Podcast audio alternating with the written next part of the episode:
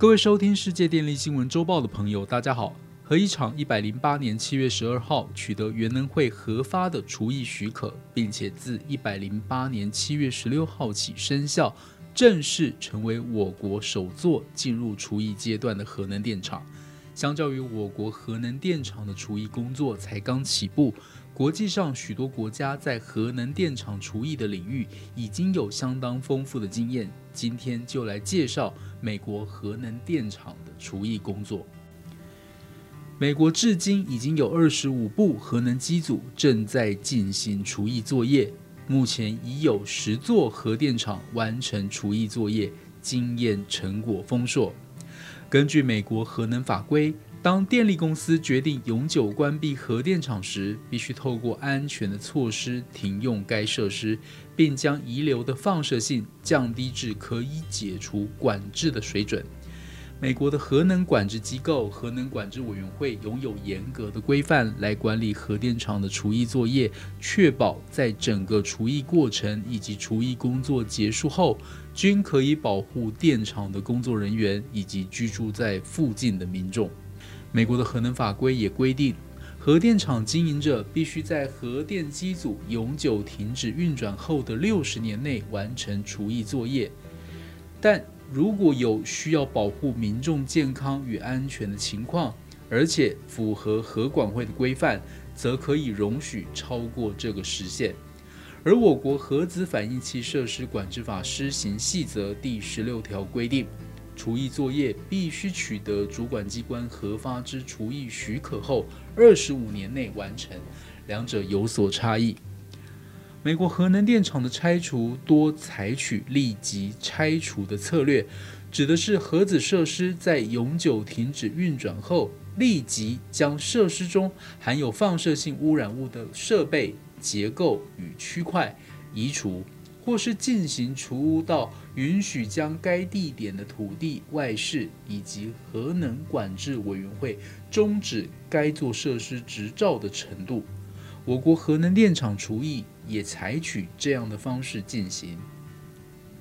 公众沟通的部分，在美国，民众在核电厂除役的过程期间，会有多次参与的机会。电厂经营者。在向核管会提交某一座核电厂的停机后除役活动报告后，会在该座核电厂的附近举行一次公开的说明会。之后，当核管会收到电厂经营者提交的执照终止计划时，将举行另一次的公开说明会。而如果执照终止计划书的内容可证明除役作业均可以符合相关法规，核管会则会公布计划书。并召开公听会，供民众了解计划书的内容。此外，当核管会与电厂经营者举行会议时，公众也可以在旁边观看，民众的参与程度非常的高。而我国在进行核电厂除役相关作业时，台电公司持续办理利害关系人沟通拜会活动，而主管机关原能会或环保署也有召开公开会议加以说明的机制，让民众了解除役作业规划及办理现况。而在一座核电厂开始运转前，电厂经营者就必须建立或获得相关的财务机制，例如信托基金或是母公司的担保等。以确保拥有足够的基金来支付该设施的除役。美国的核电厂经营者必须每两年向核管会报告其旗下每部机组除役基金的状态。提交的报告中必须使用核管会所订定的最小除役基金计算公式来估算除役所需费用的最小额度。我国除役经费才每五年适时检视评估及调整所需费用，以确保除役工作执行期间所需之各项费用财务无余。